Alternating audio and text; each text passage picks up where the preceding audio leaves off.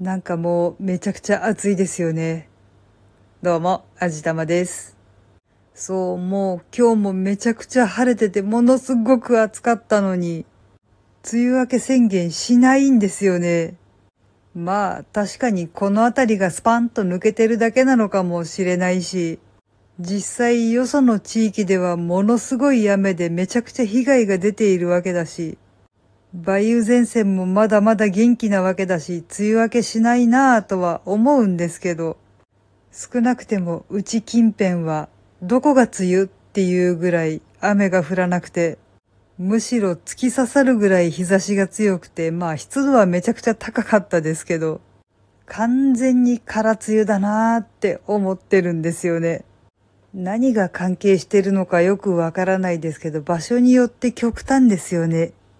少なくても私が住んでる地域はこんなに雨少なくて大丈夫なのかしらって逆に心配になるほどなんですよ。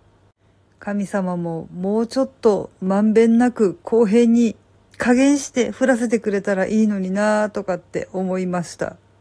まあそんなことを考えつつ今日は夫と二人で先日行ってきた神社に血の輪くぐりに行ってきました。前回の時はね、その血の輪の真ん中のところにコーンが置いてあって通れないようにしてあったんで、くぐって厄払いとかできなかったんですけど、今日はもうバッチリくぐれるようになってきたので、思わず2回ほどくぐってきました。ちょっと調べてみたんですけど、あれできるとこ意外と少なかったんですよね。まあ、用意するのも大変だし、下手に人気のある神社だと収集つかなくなるし、いろいろと大変なんだろうなぁとは思ったんですけど、なかなか貴重な体験ができました。血の輪くぐりいろいろと聞いたことはあったんですけど、実際実物を目の前にするとなかなか感動しますね。どう見ても別世界に通じるゲートにしか見えないんですけど、邪気や汚れを払って無病息災を願いながらくぐるので、ある意味新しい世界へのゲートと言えるかもしれません。新たな気持ちで下半期頑張っていこうって、ちょっとだけ決意を新たにしました。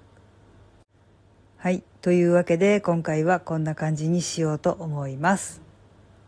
この番組は卵と人生の味付けに日々奮闘中の味玉のひねも姿りでお送りいたしました。それではまた次回お会いいたしましょう。バイバーイ。